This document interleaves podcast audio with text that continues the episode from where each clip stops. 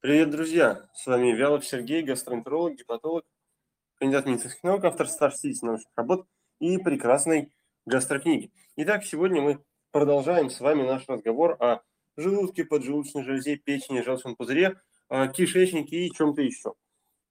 Так, ну что же, а, у нас с вами было огромное количество вопросов. На часть этих вопросов я сейчас, наверное, успею ответить, а часть попробую отвечать еще и в комментариях. Итак, если вы еще не подписались на телеграм-канал доктор Вялов, обязательно подпишитесь. А, туда приходит основная часть вопросов, и именно с них я сейчас и начну. Итак, вот один из вопросов, например, Елена прислала. Елена пишет, подскажите, доктор. Так, так, всех приветствую, друзья мои. А, подскажите, пожалуйста, как лечить аутоиммунный атрофический гастрит с метаплазией на грани с дисплазией при нейроэндокринной опухоли в желудке размером 1 см и злокачественности менее 1%, если рибампид при злокачественности нельзя. Четыре специалиста разошлись во мнениях. Я думаю, Елена по меньшей мере наивно на такие вопросы отвечать через э, телеграм-канал доктор Вялов или через Инстаграм – потому что однозначно мы говорим о супер тяжелом заболевании, которое в ближайшее время чревато переродится в онкологию, причем настолько злую, что мало не покажется. Поэтому эти вопросы надо обсуждать исключительно с врачом, а если уж четыре специалиста разошлись во мнениях, то однозначно нужно делать что? Правильно, устраивать консилиум, когда несколько разных специалистов а, будут обсуждать этот вопрос, чтобы выработать одну единственную общую тактику лечения, наиболее правильную в данной ситуации. Так, а, пам-пам, пишет. Здравствуйте, доктор. Подскажите, какие проблемы может спровоцировать атрофия желудка в других органах ЖКТ?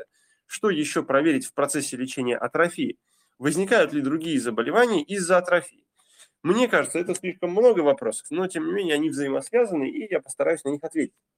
Итак, друзья, а, атрофия, конечно же, может спровоцировать и другие проблемы, в том числе проблемы с кишечником, в том числе проблемы с активацией ферментов поджелудочной железы, в том числе проблемы с нарушением желчевыделения и образованием каких-то сгустков или конкрементов.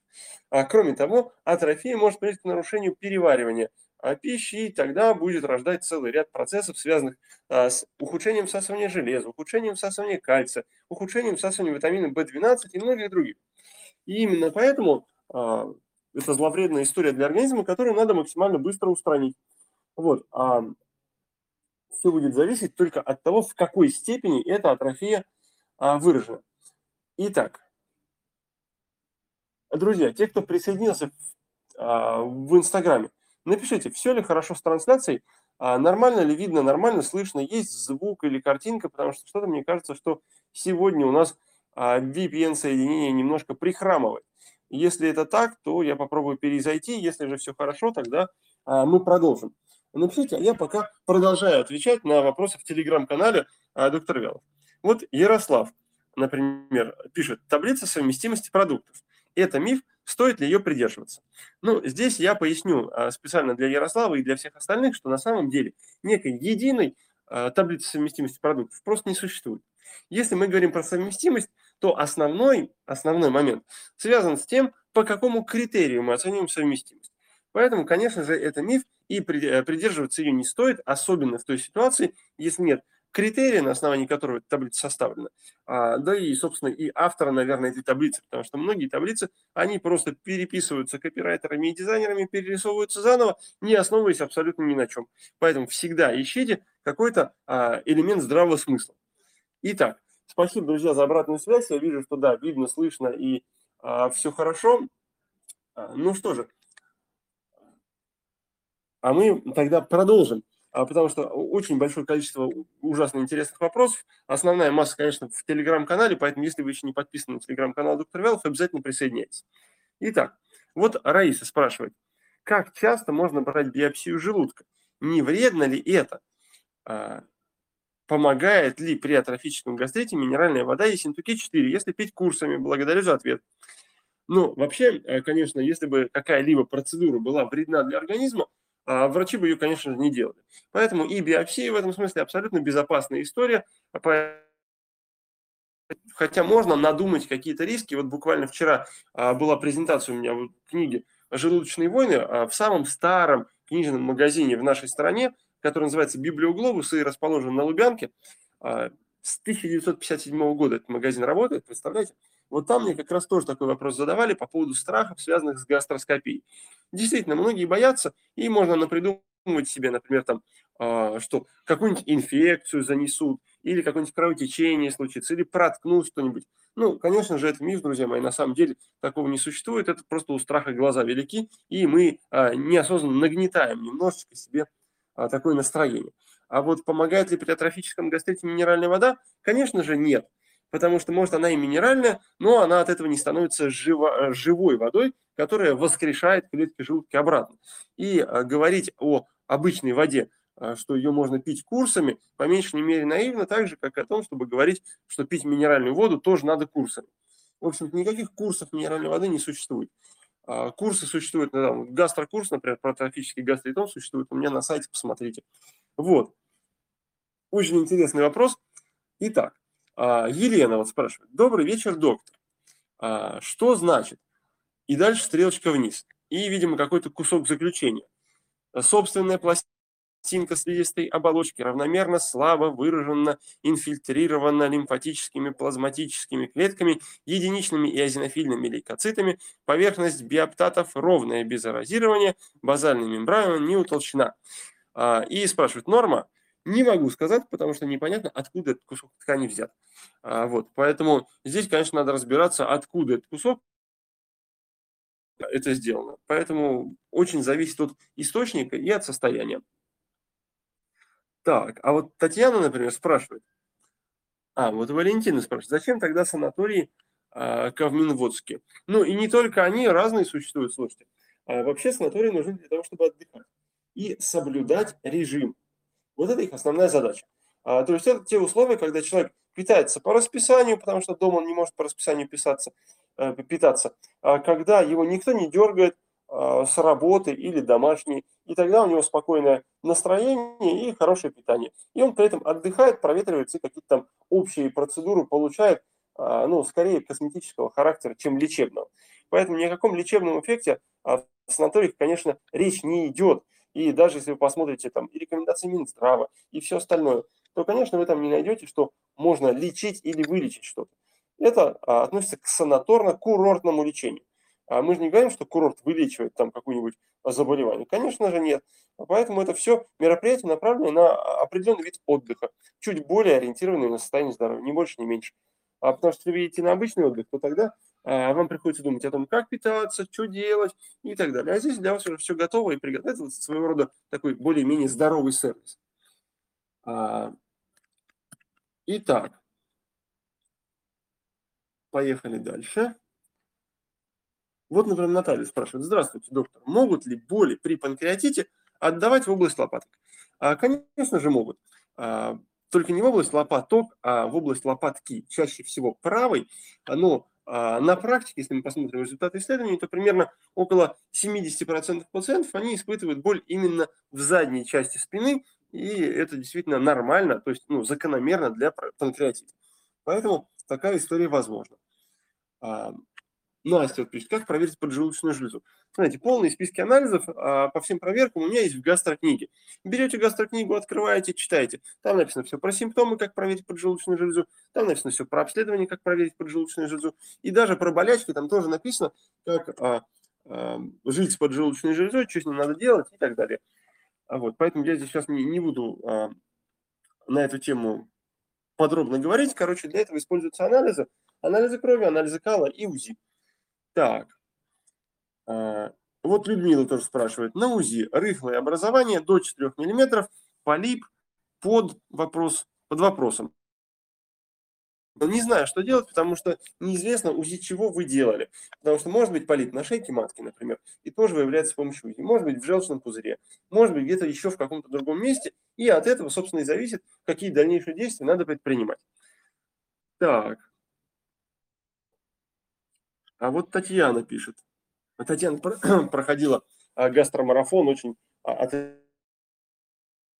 а, я напомню, что мы проводим марафон, абсолютно бесплатный марафон для всех, который называется «Сколько можно?». Он в понедельник стартует. И в понедельник же параллельно с ним стартует другой марафон, который называется «Железо и анемия». Там мы будем в течение целой недели разбираться с тем, куда пропадает железо, где его брать, как восполнять, почему ферритин понижен или повышен. И если вы успеете, а вы наверняка успеете, можно еще а, конструктивно подсдать к этому какие-то анализы крови, чтобы вместе с ними а, и разобраться в ситуации, которая происходит. Так вот, Татьяна, она большой молодец и спрашивает, а, Сергей не по теме, но вы точно знаете, можно ли полностью избавиться от герпеса? Мне один профессор сказал, что герпес живет в человеке 4 года, но я уже гораздо дольше мучаюсь, и рецидивы учащаются. Есть ли связь с кишечником, раз он отвечает за весь иммунитет? А нет, есть связь а, с иммунитетом, безусловно, это отрицать невозможно. Но у вируса герпеса есть связь именно с нервной системой, потому что это нейротропный вирус, он может находиться какое-то время в нервных узлах и в нервных окончаниях. Но потенциально избавиться от вируса герпеса можно полностью. А это действительно реалистично. Поэтому тогда надо заниматься иммунной системой, заниматься кишечником и заниматься борьбой с самим вирусом напрямую, непосредственно. Так. А, вот Виктория спрашивает. «А, доктор, как вы относитесь к приему яблочного уксуса с салатом, с водой здоровому человеку? И можно ли пить немного воды и цикория после еды? А, во-первых, можно пить немного воды, немного цикория, но только важно знать, что цикорий содержит вещества, влияющие на микрофлору кишечника. Об этом мы подробно говорили на гастромарафоне «Нормально есть» и на гастромарафоне «Нельзя, но можно». Поэтому присоединяйтесь к марафонам и узнавайте для себя что-то новое, безумно интересное, получайте огромное количество полезной информации а, и ответы на вопросы, самое главное. Так, а, вот Татьяна, еще Татьяна пишет. А, вылечила эрозии желудка. Можно ли позволять себе в пище острые продукты? Чеснок, а, лук, лимон, специи или запрет на них навсегда? Ну, слушайте, Татьяна, если вы вылечили эрозию желудка, и при этом вылечили воспаление в желудке, тогда, наверное, можно позволить себе и какие-то специи, и острые, и все остальное. Если же вы вылечили только эрозии, а воспаление в желудке не вылечили, тогда, к сожалению, ничего не получится. Тогда надо лечить воспаление. А, для этого читайте книгу «Желудочные войны», там все подробно про желудок написано. А, про то, как избавиться от эрозии, от язвы, от гастрита, от атрофии, от хеликобактера, от рефлюкса, от заброса желчи, от всего, от всего, от всего. А, все четко по полочкам разложится. А, читайте, потому что это действительно требует чуть большего объема информации. Так, но вопрос в целом отличный. Так. А что же у нас здесь-то? I'm Дьяволсон, Дэвилсон. Интересно. Депрессия после панкреатита перенесенного. Это нормально? Ну, слушайте, если считать, что депрессия по какой-либо причине это нормально, то это ненормально. Поэтому э, депрессия по любой причине всегда ненормальна. Э, и надо разбираться с причинами этой депрессии. И иногда посттравматическое стрессовое расстройство может возникать после перенесенного панкреатита. Но это не депрессия, это совершенно разные вещи. И лечатся они, соответственно, абсолютно по-разному. Так. Вот Level Hink спрашивает, доктор, где могу купить ваш книгу? Смотрите, я сам доктор, я книжки не продаю. Этим занимается издательство и книжный магазин. А, поэтому можете загуглить а, доктор Вялов, желудочные войны или вообще книги, и вам выпадет список а, сайтов на различных книжных магазинах, там и новый книжный, и читай город, и бук 24, и еще что-то. Какое-то небольшое количество ссылок на эти книжные магазины я уже подобрал, у меня на сайте они есть, на сайт Вялов.ру заходите или по ссылке в профиле, и там а, на какие-то из магазинов есть ссылки, а, там, где книжки есть. Так. Анжелика пишет, у меня недостаточность булгиневой заслонки. Врач сказал, не лечится. А, нужно пить антибиотики каждые полгода. А, ну, на самом деле недостаточность булгиневой заслонки – это не заболевание, и это последствия какой-либо что приводит к тому, что у богиневой заслонка не может больше закрываться, и вылечить эту проблему, потому что действительно саму а, эту недостаточность лечить абсолютно бесполезно и бессмысленно. И это просто одно из звеньев процесса, ни больше, ни меньше. А, поэтому вряд ли это требует пить антибиотики каждые полгода и жить с этой трагической историей. Надо, наверное, либо все-таки заняться поиском причины, либо найти специалиста, который будет заниматься поиском этой причины потому что, очевидно, а такой подход, когда врач говорит, не лечится, и живите с этим всю оставшуюся жизнь, и каждый э, этап этой жизни пейте антибиотики, мне кажется, это ну, несколько неверно. Так. Дарина пишет.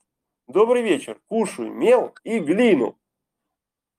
Насколько это плохо для ЖКТ? И это отвратительно плохо для ЖКТ, если вы кушаете мел и глину вместо еды. А, но если вы кушаете мел и глину вместе с едой, а, то это Поэтому наша задача не выбирать, что из этого хуже, а просто перестать это есть и обратить внимание на то, почему произошло вот такое извращение вкуса и почему появляется вот это патологическое желание есть мел или глину. Так вот, а, одной из наиболее частых причин является железодефицитная анемия про которую мы, кстати, будем подробно говорить на марафоне «Железо и анемия», который в понедельник начинается. Подробная информация у меня на сайте есть. Но бывают и другие причины. Например, а, если во рту живет поганая микрофлора, которая изменяет нас вкусовые предпочтения. Иногда это бывает связано с последствиями коронавируса, например, который и извращает восприятие вкуса. Такое тоже бывает. Вот, поэтому здесь а, надо подумать и вспомнить все возможные причины, но наиболее часто является а, именно проблема, связанная с железом. Так.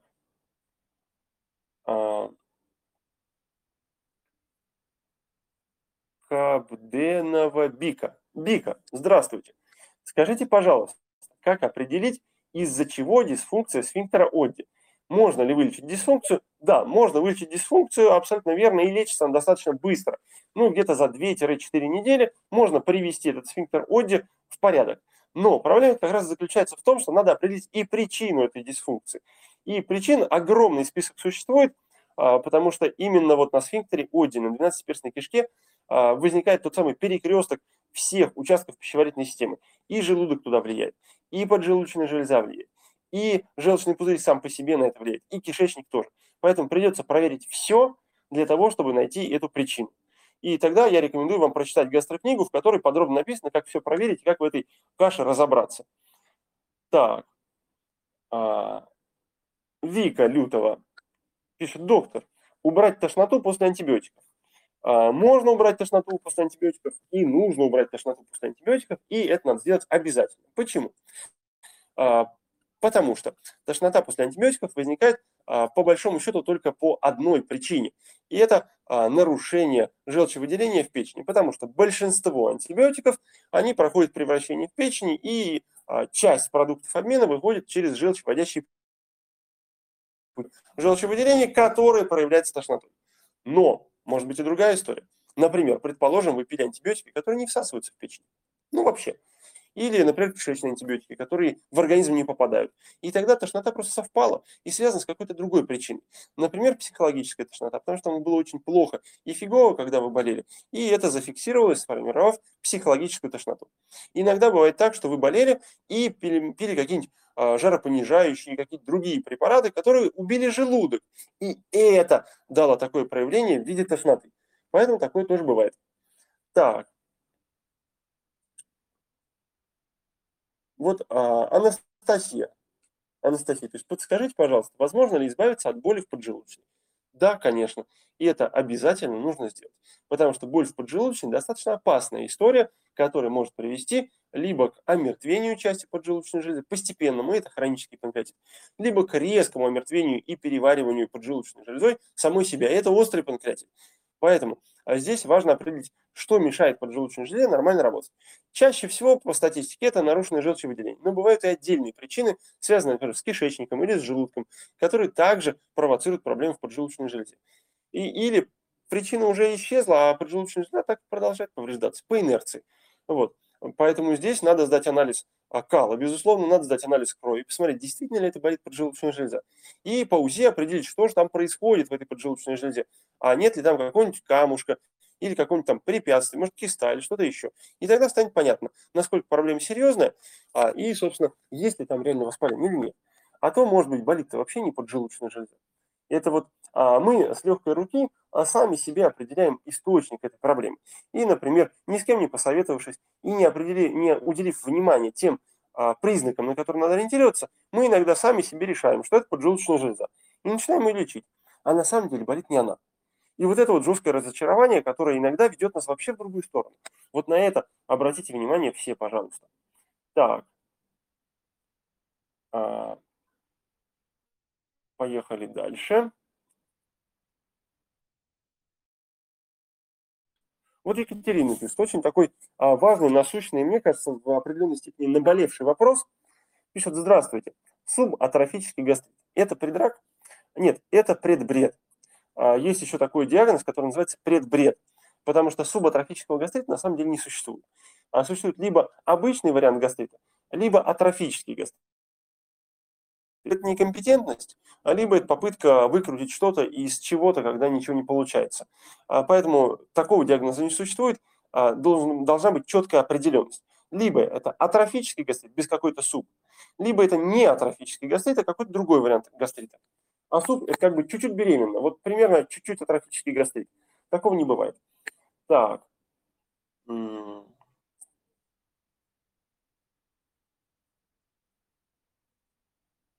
Так, а вот Дарина. Спасибо, доктор. Да, всю жизнь с анемией живу, ничего не помогает. Все проверила. У онколога и гематолога была, не нашли причин. Генетика. Ну нет, конечно же, не генетика, слушайте. Ну, генетика никогда не является причиной такой, которая приводит к анемии. За исключением тех вариантов, которые реально можно определить. Например, серповидно-клеточная анемия, или там бета-талосемия, гамма-талосемия, или дельта-талосемия, альфа-талосемия. А они совершенно конкретные. И врач-онколог-гематолог, собственно, может определить эти причины. Но если он их не нашел, а, ну, значит, это не оно, и надо искать что-то другое. А, поэтому в базовом варианте мы все причины анемии, конечно, рассмотрим на марафоне. А, на марафоне железа анемии, который начинается в понедельник. Так. Так, что-то много комментариев, это прекрасно. А, в анализе кала на кальпротектин 260 микрограмм на грамм. Это основание для колоноскопии? Скорее всего, да. А, Ирина, ферритин 136, 54 года, это норма. К сожалению, ферритин никак не связан с возрастом я вас разочарую, а может быть, наоборот, обрадую. А, поэтому мы подробно будем разбирать, когда ферритин снижается, когда он повышается, и какие цифры для кого нормальные, а, и на марафоне, на марафоне железной анемии. И, конечно, мы не будем говорить про тот бред, что надо из роста вычесть 100, и получится тогда ваш ферритин, из возраста добавить 100, и тогда получится ваш ферритин. Ну нет, конечно. Слушайте, ваш ферритин не знает, сколько вы весите, и какой у вас рост, и сколько вам лет. Он должен быть. Вот.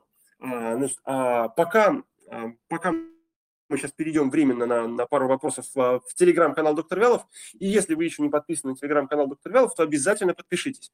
А, и на сайт мой зайдите, ну, не сейчас прямо, а когда закончится эфир, да, сайт Велов.ру. Там куча полезной информации, там есть подписка, а, я пока еще планирую делать, ну, до 20 числа точно. А, может быть, я переформатирую ее в обзоры. Там есть информация про марафоны, про гастрогруппы, там и бесплатный марафон есть, сколько можно. Там есть информация о приеме, обо мне, разные ссылки на очень полезный мой YouTube-канал, например, в котором очень много видеоматериалов есть. Также ссылка есть на группу ВКонтакте. Если вы еще не подписаны на группу ВКонтакте, обязательно подпишитесь. И на YouTube-канале, и в группе ВКонтакте. Завтра мы встречаемся в 7 часов для того, чтобы продолжить обсуждение. Welcome, присоединяйтесь, друзья. Итак, а мы смотрим. А, вот, Анастасия, например, пишет, увеличила количество овощей и фруктов до 450 граммов. До этого ела в два раза меньше. Начал болеть когда отсрочено с чем у меня проблема и что делать. Значит, ну, очевидно, если какое-то действие привело к ухудшению, это действие надо отменить временно. Отменить временно – это ключевое слово. А, то есть действие было, а, заключалось в том, что увеличилось количество овощей и фруктов примерно а, в два раза. И после этого а, начал болеть левый бок. Мы вспоминаем, что овощи и фрукты, они дают нагрузку на кишечник, а, потому что больше ни, никто их не переваривает. А кишечник расположен и в правом боку, и в середине живота, и в левом боку тоже. Соответственно, нагрузка на кишечник увеличилась, и часть кишечника заболела. Это говорит о том, что в кишечнике точно есть проблема, но когда мы уменьшаем нагрузку, мы как бы скрываем от себя и маскируем эту проблему, она не дает нам симптомов. А когда мы даем нормальную, положенную, обычную для организма нагрузку, тогда эта проблема всплывает. То есть это говорит о том, что надо все-таки а, проверить кишечник, там, сдать анализ кала, может быть, колоноскопию сделать, а найти, что там за проблема, может, полип, дивертикул, воспаление или раздражение. И вот тогда уже с этим определяться. Так.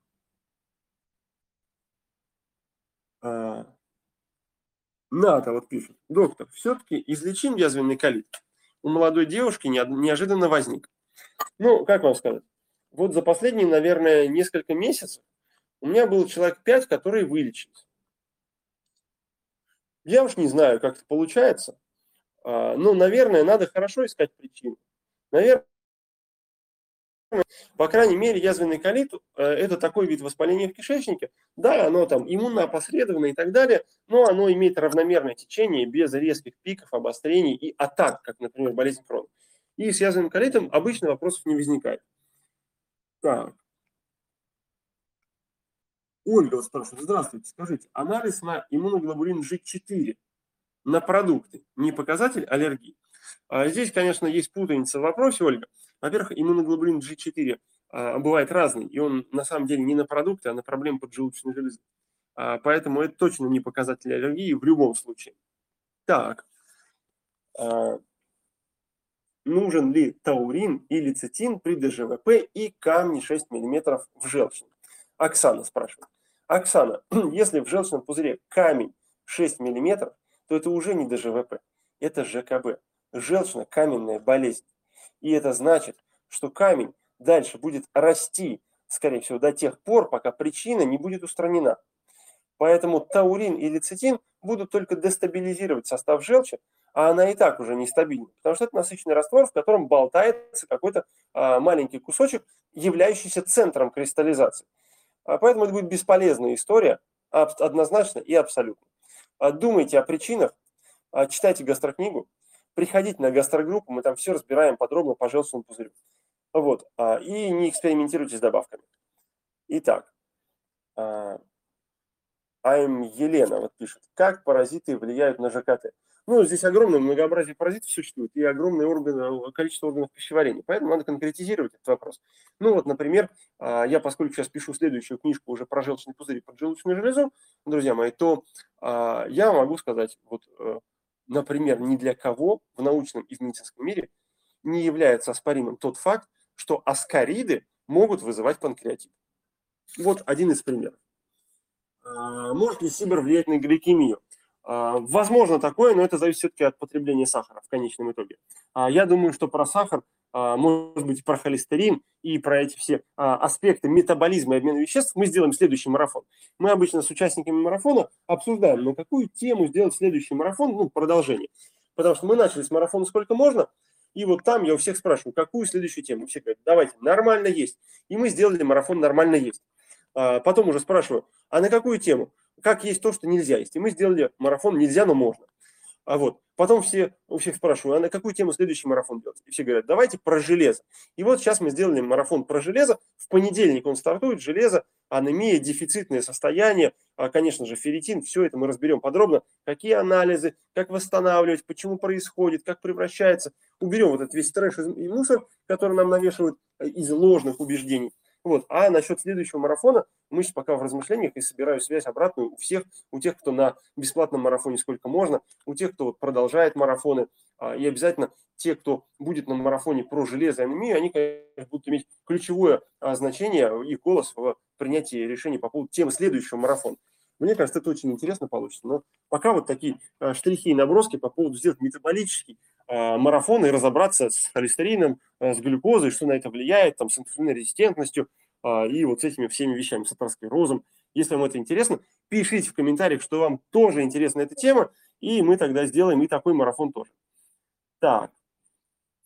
А, доктор, нужно ли сдавать анализ на фекальный кальпротектин, если я собираюсь в слабом случае делать колоноскопию? Не знаю, что такое слабый случай, но это не взаимоисключающие анализы. Зачастую они дополняют друг друга, но бывает так, что а, исключают друг друга.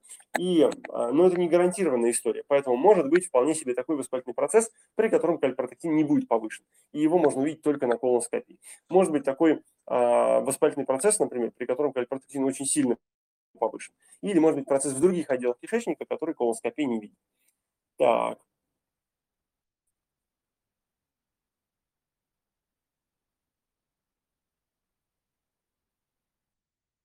Так, так, так, давайте какой-нибудь выберем вопросик интересный. А.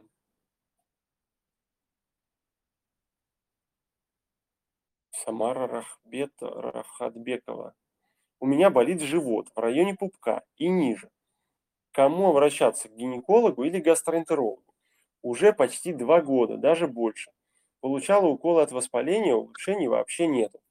Ну, смотрите, в вашей ситуации 100% гарантированно четко надо идти к любому врачу, к которому вы просто придете быстрее. Если вы, у вас получится быстрее прийти к гинекологу, идите к нему. Если у вас получится быстрее прийти к гастроэнтерологу, идите к нему. Потому что сами вы не разберетесь. Но вот то, что вы получали уколы от воспаления, а улучшения, скорее всего, говорит о том, что, наверное, это желудочный кишечный тракт или гинекология, да. Но при этом вы ухудшили себе ситуацию по кишечнику и по желудку, потому что все эти уколы от воспаления, они имеют побочное действие на желудок. Вот. А, поэтому, скорее всего, есть две проблемы, и обе надо решать. Так. А. Елена вот пишет, все-таки хеликобактер провоцирует эрозивный эзофагит или нет? Много разных мнений.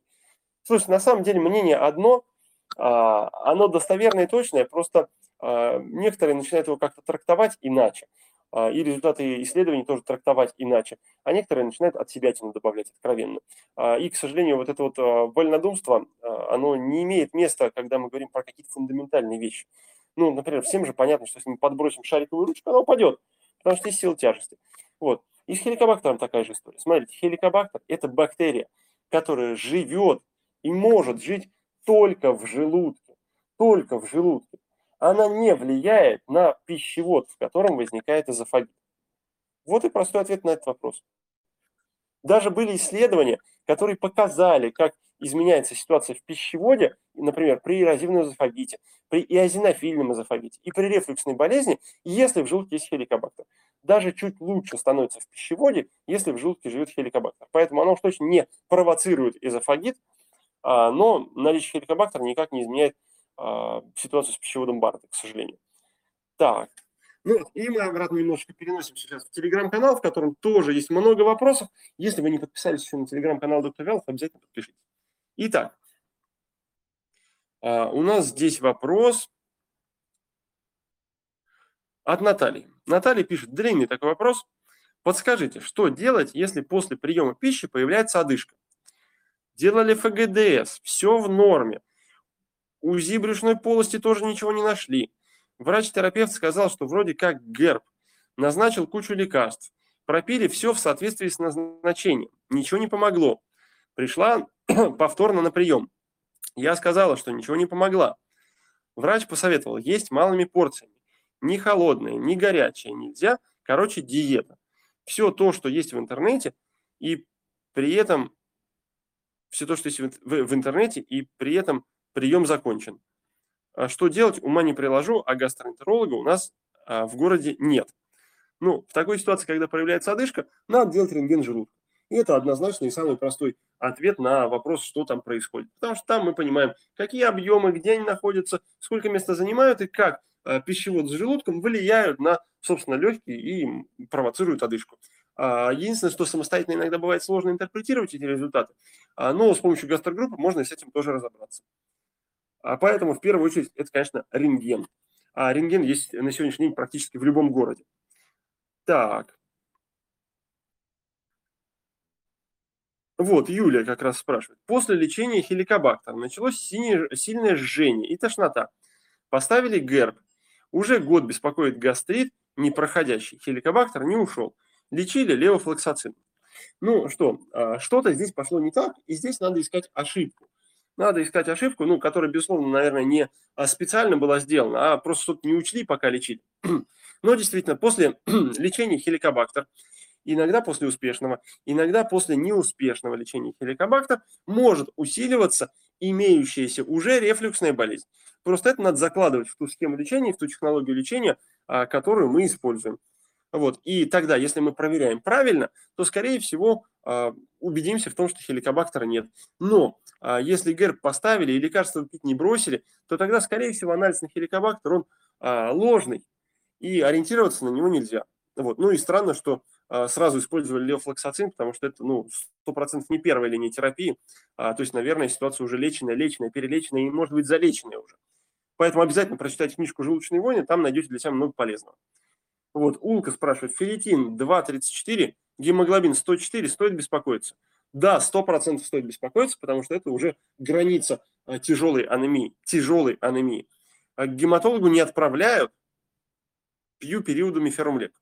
Ну, вообще гематолог, конечно, он не занимается на самом деле анемией. А, гематолог занимается лейкозами, раком крови и многими другими тяжелыми состояниями. А анемия – это просто перегрузка в работе гематолога. Потому что, в принципе, анемией должен заниматься терапевт, ну или в случае, если это связано с желудочно-кишечным трактом, гастроэнтеролог. В случае, если это связано с гинекологией, то гинеколог. Вот, но уж точно не гематолог, особенно если это обычная железодефицитная анемия. Вот, поэтому то, что вы периодами пьете какое-то железо, это, наверное, хорошо. А благодаря этому а, оно не утекает полностью. Но дырочку надо найти все-таки. Вот. А поэтому welcome, жду вас на марафоне. Поехали дальше. А, бывает ли больно при взятии биопсии желудка во время гастроскопии без седации, спрашивает РСТИМ. Ой, это зависит от чувствительности. Вот смотрите, кого-то комарик укусил, и уже больно. А кого-то комарик укусил, и он даже не почувствовал. Поэтому все зависит от чувствительности и от того нервика, с которым вы идете. Если вы очень чувствительный человек, и вы еще себя накрутили перед гастроскопией, то, может быть, а, вы это почувствуете. Или у вас создастся такое ощущение, что вы почувствовали. Если же такой человек суровый, волевой, то а, ничего не почувствуете вообще. Но обычно ощущения никакими не сопровождаются. Так. А. Светлана пишет. Здравствуйте, доктор. Как относитесь к протоколу питания аутоиммунному при атрофии? Ну, во-первых, а, атрофия – это не аутоиммунное заболевание, поэтому даже использовать аутоиммунный протокол по меньшей мере абсурдно в этой ситуации, поскольку. Э, это заболевание не аутоиммунное, а мы хотим присобачить сюда аутоиммунный протокол. Просто потому, что его больше никуда деть, возможно.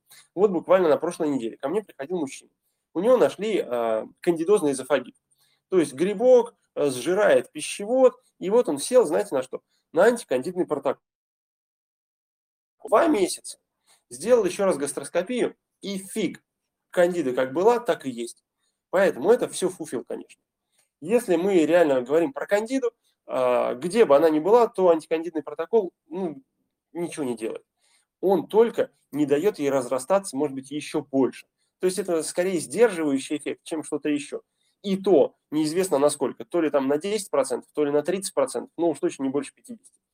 Если же мы говорим про аутоиммунный протокол, здесь совсем другая история. Это э, была попытка создания специальной диеты для заболеваний щитовидной железы, э, которые вовлекают в себя аутоиммунный это получилось, но только отчасти. Потому что, как оказалось впоследствии, это японские исследования, ничего не получилось. Ничего не получилось, нет существенного эффекта. Но, тем не менее, а, популяризация этого понятия привела к тому, что многие пытаются, чтобы не ходить к врачам, не делать реальные обследования, а, не принимать реальное лечение, которое вылечивает эти проблемы полностью и в обозримой, в четкой перспективе времени, а, пытаются как-то вот так вот сэкономить на своем собственном здоровье. Поэтому, друзья мои, пожалуйста, я вас призываю, а, чисто по-человечески от души, не экономьте на своем здоровье. Не экономьте. Вложите в свое здоровье как можно больше сил, ума, здравого смысла и подкрепите это качественными, хорошими обследованиями, качественными, нормальными средствами восстановления. Пусть это будут а, что угодно, но только то, что будет эффективно. И тогда будет вам счастье, крепкое здоровье. Вот. Поэтому а, присоединяемся к марафону, который будет в понедельник, который посвящен железу и анемии. Узнаем все эти вещи. Читаем книжку «Желудочные войны», а, в которой все про желудок есть. Не забываем про гастрокнигу и неотложную помощь. Завтра встречаемся в 7 часов вечера по Москве на Ютубе и в группе ВКонтакте на прямом эфире. Ну что, друзья, на этом мы с вами сегодня заканчиваем. До скорых встреч. Пока-пока.